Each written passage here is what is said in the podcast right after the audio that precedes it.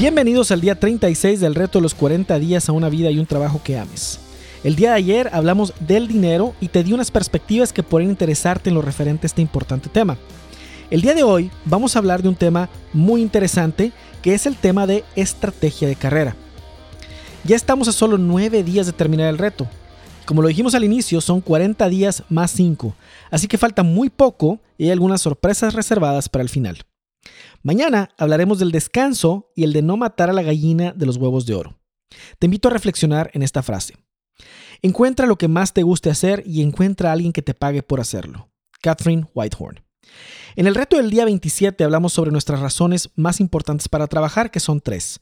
La primera, generar el ingreso, la segunda, sentido de pertenencia, la tercera, un sentido de trascendencia.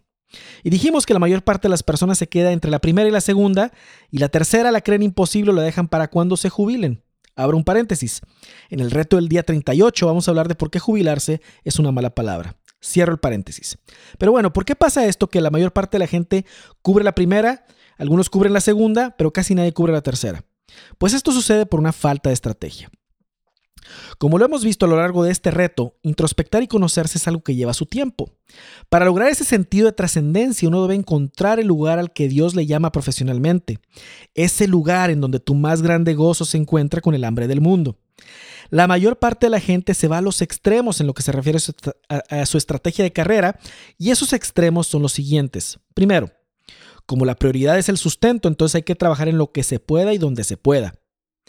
Y este criterio, claro que es cierto una característica de alguien responsable, de un papá, una mamá responsable, que tiene la misión de Dios de traer el pan a la mesa, claro que va a ser esto, esto, esto, por supuesto.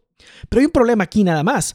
Lo anterior es lo que consideramos una estrategia de corto plazo, es decir, una estrategia de uno a tres años. Tú puedes decidir optar por un trabajo no ideal, pero en forma temporal, de uno a tres años.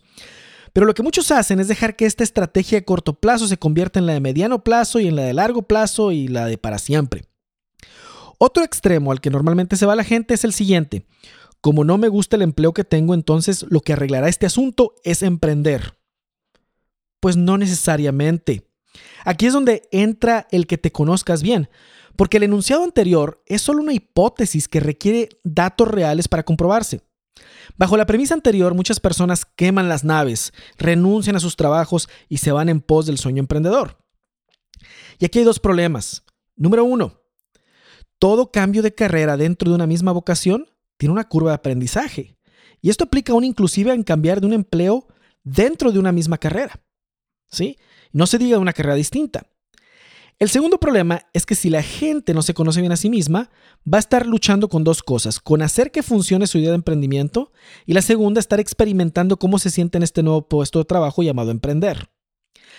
Para algunos resulta ser la tierra prometida, para otros comienzan a darse cuenta que no era lo que pensaban. ¿Sí? Algunos se dan cuenta que algo que hacían por hobby deja de gustarles en el momento en que tienen que hacerlo para generar el sustento. Era diferente hacerlo por gusto, ahora hacerlo por necesidad. Qué descubrimiento, ¿no?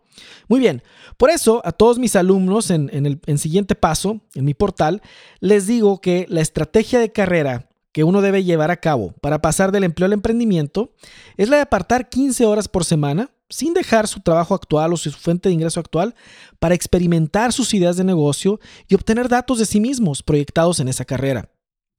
Mira, los extremos nunca van a ser buenas ideas. Acorralarse a uno mismo como estrategia no es algo que venga de Dios. De hecho, es el maligno el que nos quiere dejar sin alternativas y contra la pared.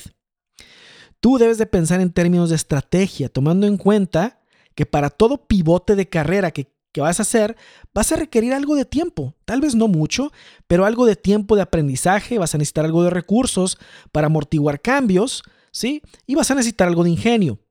Pero esto no quiere decir que porque no sea increíblemente fácil, uno se deba quedar en un trabajo que detesta, aunque pague bien, y estar siendo miserable ahí. Eso solo sería bueno como estrategia de corto plazo, de uno a tres años. Tu reto para el día de hoy es elaborar una estrategia de carrera. Así, la vas a dividir en corto plazo, mediano plazo y largo plazo. Corto plazo de 1 a 3 años, mediano plazo de 5 a 8 años, largo plazo de 8 años en adelante y vas a contestar en cada uno de esos tres segmentos de tiempo dónde te ves profesionalmente en ese lapso de tiempo. Y luego quiero que me vayas diciendo qué tienes que hacer hoy para que se compruebe lo que, para que puedas llevar a ese punto, en, cada uno de esos puntos.